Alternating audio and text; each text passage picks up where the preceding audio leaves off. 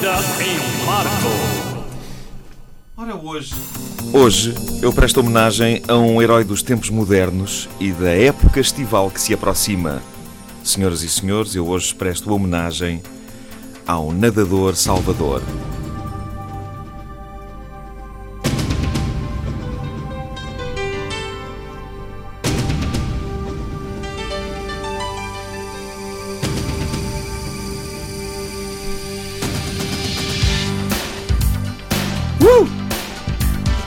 Preciso agradecer às pessoas que criaram o tema musical do Baywatch porque eh, eles asseguraram que para a eternidade os nadadores salvadores têm o seu próprio hino. E os nadadores salvadores têm sido falados nas notícias porque este ano, aparentemente, vão ter de começar a trabalhar mais cedo. A época balnear só arranca a 1 de junho, mas como os fins de semana têm sido espetaculares, ah, já há muita gente a tirar-se irresponsavelmente para fora de pé. E no fundo, nós na praia precisamos todos de um pai.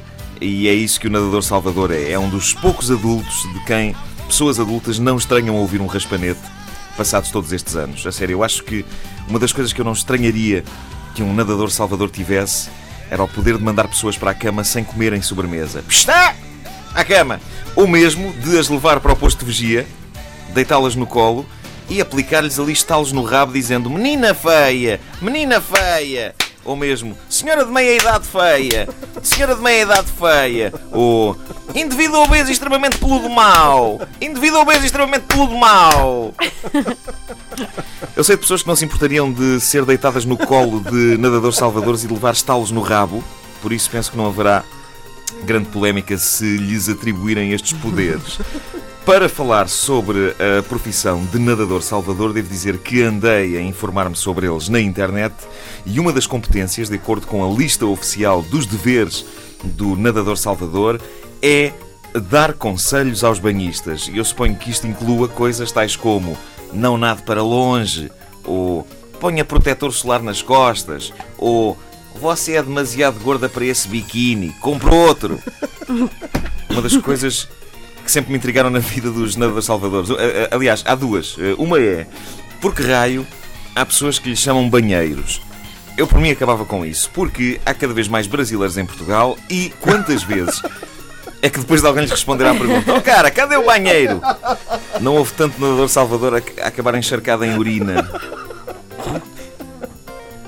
Bom, a outra grande questão premente é o que fazem os nadadores salvadores fora da época balnear.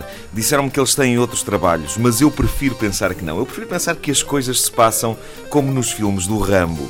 Deixem-me explicar-vos. A época balnear termina, certo? Em setembro, ou lá quando termina a época balnear. Nessa altura, os valorosos heróis que são os nadadores salvadores, o que é que eles fazem? Eles partem com a trouxa às costas para destinos exóticos inóspitos, onde se convertem ao budismo e onde ficam o ano inteiro a fazer tai chi de manhã e carpintaria à tarde. E canoas, fazem canoas. Uh, e é, é a esses lugares que, quando chega ao fim do mês de maio, uma comitiva da respectiva junta de freguesia do Nadador Salvador se desloca de Portugal até ao local recôndito onde está o Nadador Salvador e então acontece mais ou menos este tipo de uh, uh, diálogo. Oh, precisamos da tua ajuda, Tojó. Sim, Tojó. Repara que viemos de Portugal até aqui à Birmânia só para te implorar. Volta, Tojó!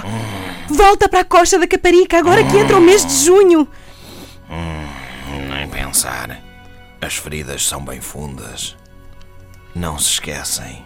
Vamos, Tojó, que feridas são essas que te assolam a mente? Não é a mente, porra, é o pé direito.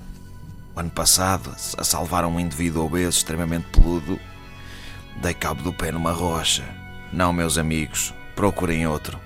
Vão-se embora. Vão-se embora antes que seja tarde demais. Tojó! Tojó! Nós. Nós trouxemos o teu boné. Sim, Tojó, e o teu calçonete vermelho? O teu lugar não é aqui na Birmânia, Tojó! Pois não, Tojó, o teu lugar é na Caparica, numa cadeira alta. Com um apito. Tá bem, vamos lá embora. Não ouviram desde o início? Querem ouvir outra vez? Ouçam esta rubrica em podcast antena3.rtp.pt